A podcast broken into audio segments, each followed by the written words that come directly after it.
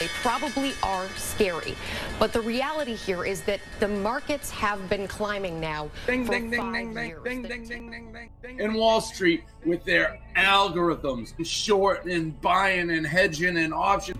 It's a great speculation. That's what I would say Bitcoin is. Dump it, pump it, run it, yunk it, up it, and stocks go up. What is a stock?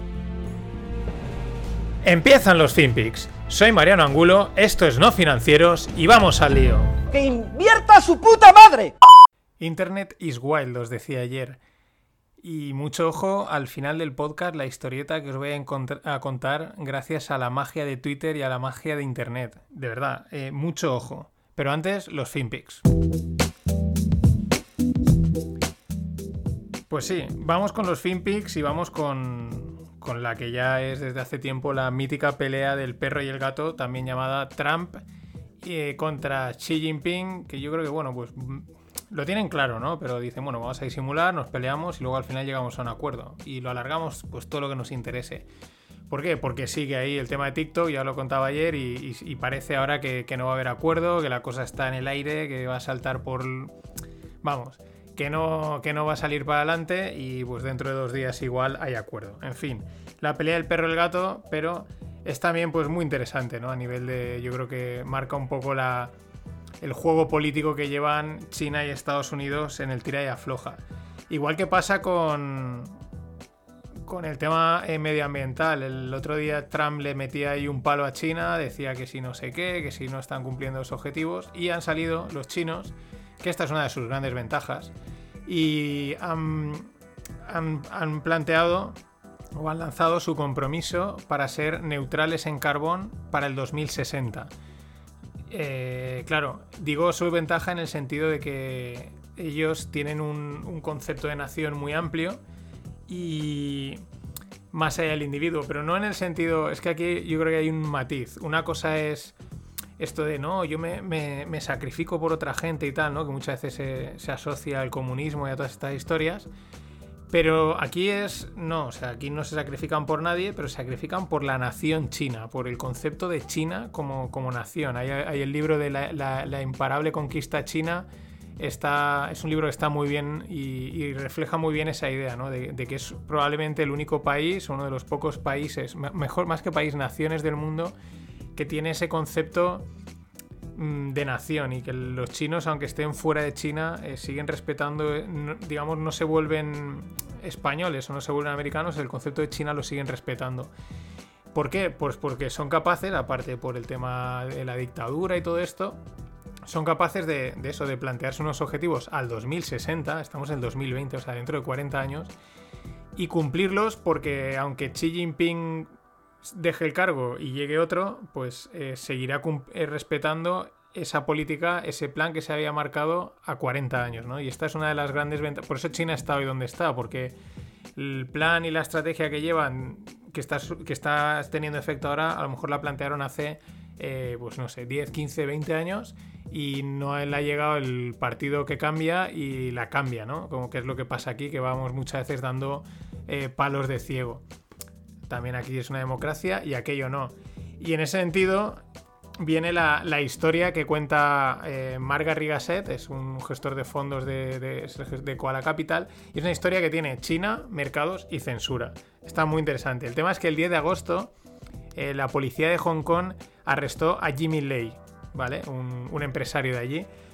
Y lo arrestaron por criticar al gobierno chino, ¿no? Entonces, acto seguido, eh, sus acciones en bolsa se desploman y acto seguido, el movimiento pro democracia de Hong Kong eh, propone comprar acciones, ¿no? Como, como activismo, ¿no? El Marc Garrigasset dice activismo social en bolsa, ¿no?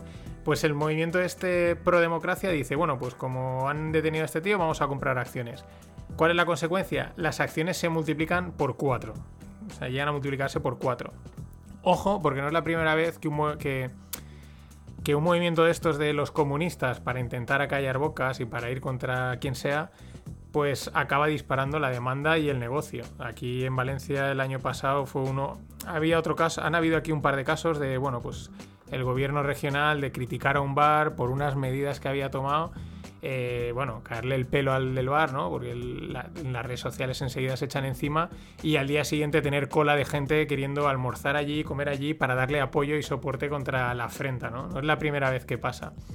Esto también es muy interesante en cuanto a, una tendencia que ya, que últimamente yo la he visto muy, muy palpable en los mercados y es el efecto viral y de las redes sociales, ¿no? de, las comunicaciones, de que de repente alguien, la semana pasada os contaba el caso de Snapchat, ¿no? que un, comentarista lo decía, oye, que yo tengo unas posiciones en Snapchat, eso hace unos años, pues bien, pues muy bien, eh, uno más, hay gente que tiene esta, otro tiene, ¿no? Y de repente automáticamente habían pegado un petardazo, pues ¿por qué? Por los Robin Hoods, eh, las nuevas generaciones, eh, cero conocimiento de bolsa, pero fácil acceso a la bolsa, oyen algo de alguien y dicen, ¡buah! Mm, a lanzarse, ¿no? Que esto sube, ¿no? Muy, muy en la línea de lo que pasa en los criptomercados. Un una parte de eso se ve, se ve en, los, en los mercados tradicionales.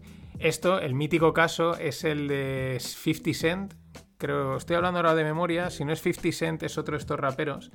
Que invirtió en una empresa de, de cascos de música y lo tuiteó y automáticamente las acciones se revalorizaron, no sé, un 10, un 20%. El tío ganó una pasta en un momento. No lo, en aquel momento no lo tuiteó con esa intención, pero es un poco esa idea es la que, la que se está viendo últimamente y yo creo que se va a seguir viendo y hay que tener cuidado porque te puede pillar bien, te puede pillar mal o te puede llevar a mucha confusión. Más cosas. Eh, de Brasil, la empresa de correos de Brasil, pues despierta mucho interés entre distintos inversores, entre, bueno, entre más que inversores, inversores eh, potenciales compradores como son Amazon y FedEx.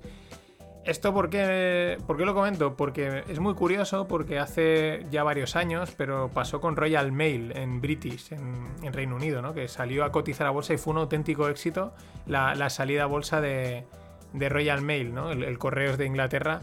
Y es que, mm, pese a lo antiguo que puede ser el correo tradicional, pues parece ser que sigue siendo un gran negocio, ¿no? Entonces, a poco que a eso lo sacas, lo haces privado, eh, que le mejoras la gestión y, bueno, y lo haces más eficiente, que es lo que suele pasar, pues claro, es un gran negocio, ¿no?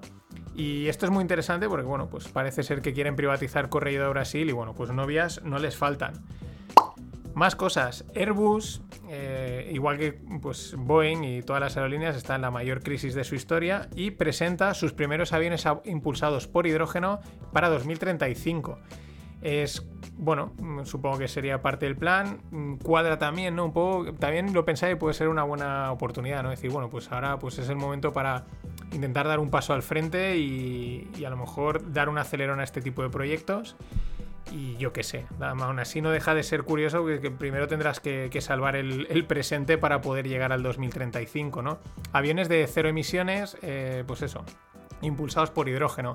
Lo curioso del artículo que os paso en la newsletter es que eh, citan una cosa llamada Flixcam en sueco, Flixcam, que es la vergüenza de volar. ¿no? Es vergüenza de volar por el tema del consumo del CO2 y tal. Eh, en fin, Vinagreta Thunberg eh, ¿Contribuir a la mejora del planeta? No lo sé, no lo tengo claro. Pero contribuir a plagarlo de chorradas, eso seguro que lo ha conseguido. Más cosas en esta línea, ¿no? Con el tema este de, pues de estos temas así polémicos de medio ambiente, de política y tal. Ya sabéis que los americanos lo miden absolutamente todo, ¿no? Pues bien, los ratings de la NBA, es decir, las valoraciones de imagen de la NBA, han caído un 45% desde el 2012. Esto está muy asociado a que últimamente pues, la NBA desde hace ya un tiempo muchos jugadores se han posicionado políticamente en muchos aspectos, etcétera, ¿no? Eh, aquí en España tenemos un club también que, es, bandera de, una, de, una, parte, de un, tema político, ¿no?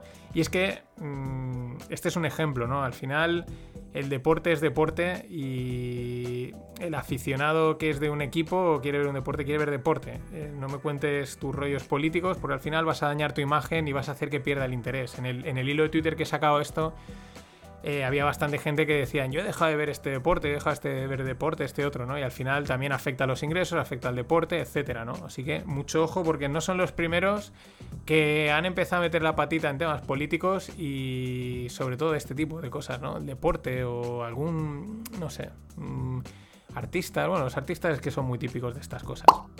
Bueno, y vamos con una cosa muy, muy interesante. a mí me puede, puede parecer anecdótica, pero yo creo que realmente, ojo, eh, bueno, todos conoceréis a Rey Dalio, el mítico inversor que se ha hecho famoso por su libro de principios. Lo mejor es que el libro, que es de Principles, lo tiene resumido en unos vídeos de YouTube, eh, en unos vídeos de YouTube de, 30 En 30 minutos has visto el libro y, te lo ahorras, ¿no? Pero bueno, aún así la gente le mola comprarse el libro y leérselo entero, lo cual pues tampoco está mal, pero como hay tantos libros, bueno, que me voy.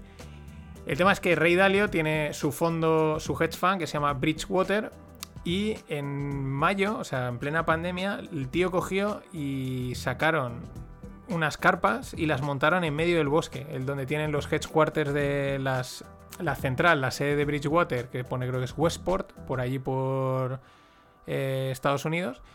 Pues sacaron las carpas para que los traders pues, pudiesen trabajar al aire libre respirando aire fresco. Esto es muy interesante por varias cosas. Uno, esta gente, la gente está de los altos niveles, de los, de los mercados financieros a altos niveles, eh, una de las cosas que siempre tienen es información antes que nadie. Es vital para ellos hacer dinero, ¿no? Y repito, respirar aire fresco. O sea, esto es algo que no se comenta mucho, pero que respirar aire fresco parece ser que es una gran protección, ¿no? Y reduce también muchísimo aire fresco al aire libre, ¿no? Una diferencia entre estar encerrados, ¿no? Y estos hicieron eso, montaron unas carpas en medio del bosque, evidentemente esta gente tiene mucha pasta y se lo puede permitir, para que los traders pudiesen trabajar al aire libre. Y por eso decía, puede parecer anecdótico, puede ser algo casual, pero hace poco también eh, un...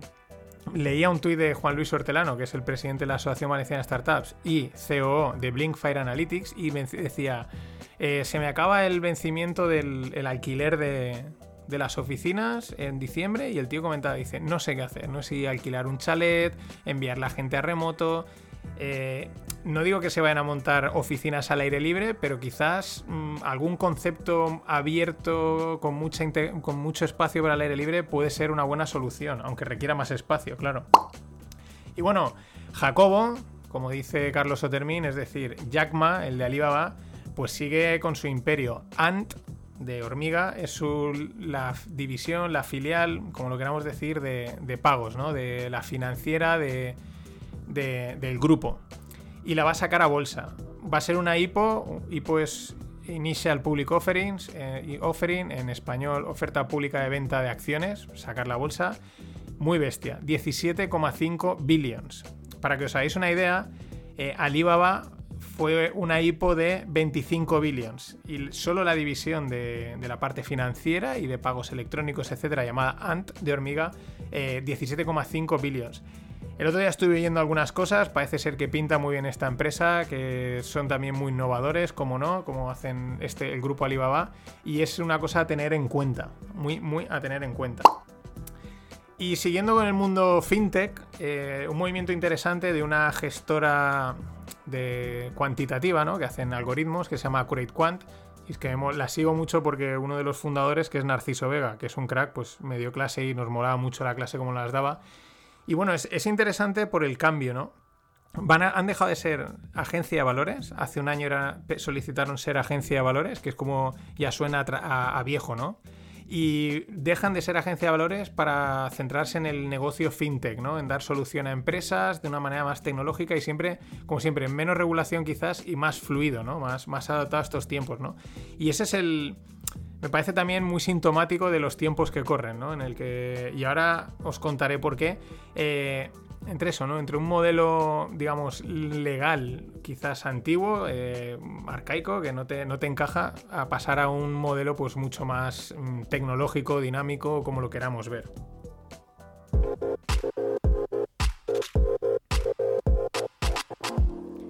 Y vamos con startups. Y en esa línea, en la línea esta del cambio de modelo, etcétera, entre lo antiguo y lo moderno, Globo eh, salía eh, la sentencia del Tribunal Supremo que reconoce la relación laboral entre Globo y un repartidor. Ya sabéis que esta era una de las polémicas y los, los riders que son de Globo, ¿no? la gente que reparte, si son empleados de Globo o son autónomos o son falsos autónomos por la relación laboral, ¿no? Y bueno, aquí, bueno, pues de momento el Tribunal Supremo le da la. le da el lo reconoce que son falsos autónomos, que, son, que deberían de ser empleados de Globo. Y bueno, aquí más que ese tema, que aparte, pues bueno, os dejo también en la newsletter un hilo que, en el que se, bueno, se han tocado varios temas de, este, de, esta historia. Eh, vale, que por un lado, pues Globo estado estirando el chicle mucho tiempo. Y, pero por otro lado, la verdadera razón es, mm, es lo que os contaba un poco antes, ¿no? Eh, es un modelo de negocio eh, que funciona, que la gente demanda a nivel de, pues bueno, todo el mundo que pide Globo para su casa, eso es evidente. Pero luego también están los trabajadores. yo ya os digo, hago aquí un poquito de venta cruzada. En JobQuire que tenemos opiniones de empresas, de los trabajadores. Les estuvimos preguntando para tener opiniones de los, de, los globeros. Y ellos mm, no era. Los que nosotros tanteamos no eran. Mm, su mayor preocupación no era el tema si soy autónomo o no. Su, lo que pedían era cuanta más flexibilidad mejor, ¿no? Es una de las cosas que más valoraban en la flexibilidad de, de poder trabajar cuando quisiesen y de también cuanto más trabajaban, más dinero ganaban, ¿no? Es, eh, también hay otros que prefieren, ¿no? La seguridad de, bueno, yo prefiero mi contratito, mi seguridad de, de ingresos y ganar más o, esa flexibilidad me da igual, ¿no? Son los dos polos, ¿no? Pero aquí la historia está en que son es un modelo, el que os he contado, que funciona, es evidente, y que se tiene que acoplar a una regulación del pasado. Que sí, que la regulación hay que, cumplirla, pero al final, eh, si Globo tiene que cumplir esa regulación, probablemente se vaya al hoyo. O no sea tan rentable, yo creo que ni siquiera será rentable. Y entonces, ¿qué? Mm, ¿Cuánta gente deja de trabajar? ¿Cuántos negocios están ahora, restaurantes, etcétera, han podido sobrevivir en la pandemia gracias a Globo? Eh, en fin, yo creo que el problema es que hay que regular como toca y de una manera actualizada, porque también si alguno ha montado algún negocio en Internet eh, y se ha puesto con la regulación de la RGPD, la, Ley de Protección de Datos, es... Sí, sí, protegerá los datos, pero muy Internet friendly no es. Y eh, y luego os dejo, que es una noticia que me ha llamado bastante la atención. Ya sabéis que los premios muchas veces eh, se pagan y entonces te dan el premio. El tema es que LinkedIn España le otorga el premio a la mejor startup 2020. Es curioso porque aún no ha acabado el 2020, pero ya se le otorga el premio a The Power MBA. Estos de Power MBA han sido, bueno, hubo también ahí hace unos meses un poco de polémica porque son muy machacones en redes sociales con la publicidad, venden un MBA de 500 euros que se hacen clases de 15 minutos y bueno, pues el negocio ha sido un éxito, pero bueno, también eh, pone un poco en mm, tela de juicio, ¿no? Menos degrada un poco el, título, el título MBA y luego también pues un poco quizás el marketing y parece ser que han habido profesores, bueno, que, se aprovechan, oye, vente a dar una charla y luego realmente esa charla la grababan y la ponían como una clase, bueno, ese tipo de artimañas, ¿no? Eh, que hay, hay de todo, ¿eh? ya digo, hay, muchas opiniones, pero es muy curioso porque, no sé, yo creo que ahí el negocio es muy rentable, pero hay muchas mm, hay muchas más startups que, que podrían merecerse ese premio, ¿no? Con lo cual, como que me he colado, como la serie esta del Discovery, ¿no? No lo sé, Rick, parece falso. Ahora sí, blockchain, mundo blockchain, cripto. Esto lo meto aquí porque es no es blockchain, pero es del palo este de Matrix, ¿no? De rollos que ya se, empiezan, son muy potentes y empiezan a escapar. Esto es una tecnología que este verano de repente empezaron a mencionarla un montón, se ve que había dado un salto muy importante, que se llama GPT-3 es de la empresa OpenAI, eh, inteligencia artificial, donde está metido Elon Musk. Y el tema es que Microsoft eh, va a ser el licenciador exclusivo de GPT-3. Mm, os suena chino y, si, yo aún tampoco he acabado de entender muy bien mm, el concepto. O sea, en pocas palabras, digo a nivel técnico, ¿no? Pero en pocas palabras es como una tecnología de programación inteligente en la que parece ser que creo que es por lenguaje hablado o algo así. O, sea, es como que tú le dices cosas al ordenador y él solo es capaz de programarlas o de generar textos. No sé, una cosa muy. Muy de que salen las películas y decimos, ¡fua! Pues parece ser que es, empieza a ser real a través de este, quedaros con el nombre GPT-3 eh, de OpenAI. Eh, bueno, me podrían haber puesto otro nombrecito más molón, porque GPT-3 eh, es, es complicado. Y luego, antes de contaros el. Vamos, lo que, se, lo que os he avisado antes. eh, BTC tokenizado, o sea, Bitcoin tokenizado. Esto es un concepto que tengo que darle más vuelta, lo reconozco. Tengo que pensar un poco más, bajarlo un poco más, pero es algo que se está haciendo. Se está tokenizando Bitcoin en Ethereum. O sea, se puede, está metiendo el Bitcoin, se mete en Ethereum y se tokeniza, ¿no? O sea, se hace una tokenización sería como una representación digital de algo, pero este caso es una representación de Bitcoin en otra blockchain. ¿Por qué tengo que bajarlo? Porque aunque se puede hacer y se está haciendo, de hecho ya hay mil millones de bitcoins tokenizados en Ethereum, pues no deja de ser un poco... ¿Para qué quiero bitcoin tokenizado en Ethereum? No lo sé. Eh, sí, pues para eso ya pillo Ethereum, ¿no? O, no, es que es valor ya, pero no sé. Mm, ya os digo, tengo que, darle una vuelta. En la newsletter os dejo un enlace a una web que está rastreando pues, todos los proyectos y todo lo que se está haciendo en este sentido, que es bueno, pues que es bastante interesante. Igual es como lo de lo que os contaba el otro día. No sabemos esto para qué sirve, pero mola mucho. eh, lo lanzamos y esperamos que alguien le saque partido o desarrolle una cosa de estas, ¿no? Así es el mundo DeFi, el mundo blockchain, etcétera. Y bueno, lo que os decía. eh, Internet is wild. eh, Internet es flipante. Es. Bueno, pasan, pasa de todo y pasan cosas sorprendentes, eh, chocantes como esta. No sé si os acordáis, hace unos meses, eh, estas dos chicas que salieron mm, pelo rapado, piercings, no sé qué, que si las gallinas eran violadas y entonces si cogían un huevo y lo reventaban o algo así, porque no, no sé no sé si os acordáis. Probablemente no- si no os acordáis lo entiendo. O sea, las, las malas experiencias el cerebro tiende a eliminarlas y se queda con las buenas, ¿no? Pero probablemente os acordéis, ¿no? De estas dos chicas que salían ahí contando el rollo de que eh, las gallinas eran violadas, final a la violación de las gallinas y toda esta pamplina, esta moralina, eh, bueno, perdón, pseudo moralina vegano animalista o lo que sea, ¿no? Bien, pues como Internet is wild y Internet is amazing, eh, lo encontré ayer en Twitter, os dejo el enlace también en la newsletter, el, tweet en el que sale todo. Una de las chicas eh, trabaja de escort. Sí, sí, como lo veis, de escort. Mm, Lo digo en el término fino, mm, ya sabéis lo que es una escort. Trabaja de escort. Eh, ¿Cómo? Pues porque, bueno, mm, pues alguien ahí buscando de repente ve y en las fotos, claro, ella la cara sale tapada, pero tiene un tatuaje en el brazo que la identifica perfectamente, los piercings de la boca la identifican perfectamente, luego ya hay alguien que le ha escrito como si la fuese a contratar y le ha... Es que es acojonante, o sea, es acojonante. Eh, tú con tu cuerpo puedes hacer lo que quieras. Ahí no vamos a meternos, oye, es libre. Pero no me vendas rollos de violación de gallinas cuando tú, no sé, estás haciendo... eh, es que es acojonante. O sea, es como el tío este que este fin de estaba... No voy a decir ni el nombre porque no, no vale la pena, ¿no? Que estaba en Vallecas ahí protestando con los obreros y luego se iba al restaurante a meterse un chuletón y un vino de la leche que muchos obreros nunca llegarán a pagarse. Yo soy ingeniero de caminos. Nunca ejercí ingeniero de caminos. Pero si me preguntan ahora mismo, oye, ¿cuál es el material de construcción más resistente? ¿El acero templado, el, el hormigón, el titanio? Digo, no, no, no, nada de eso. El material del que tiene la gente, la cara hecha esta gente. O sea, no hay- no- la cara más dura que esta gente no la he visto en ningún lado. En fin, eh, nada más. Eh, mañana rematamos la semana. Always look on the bright side of life.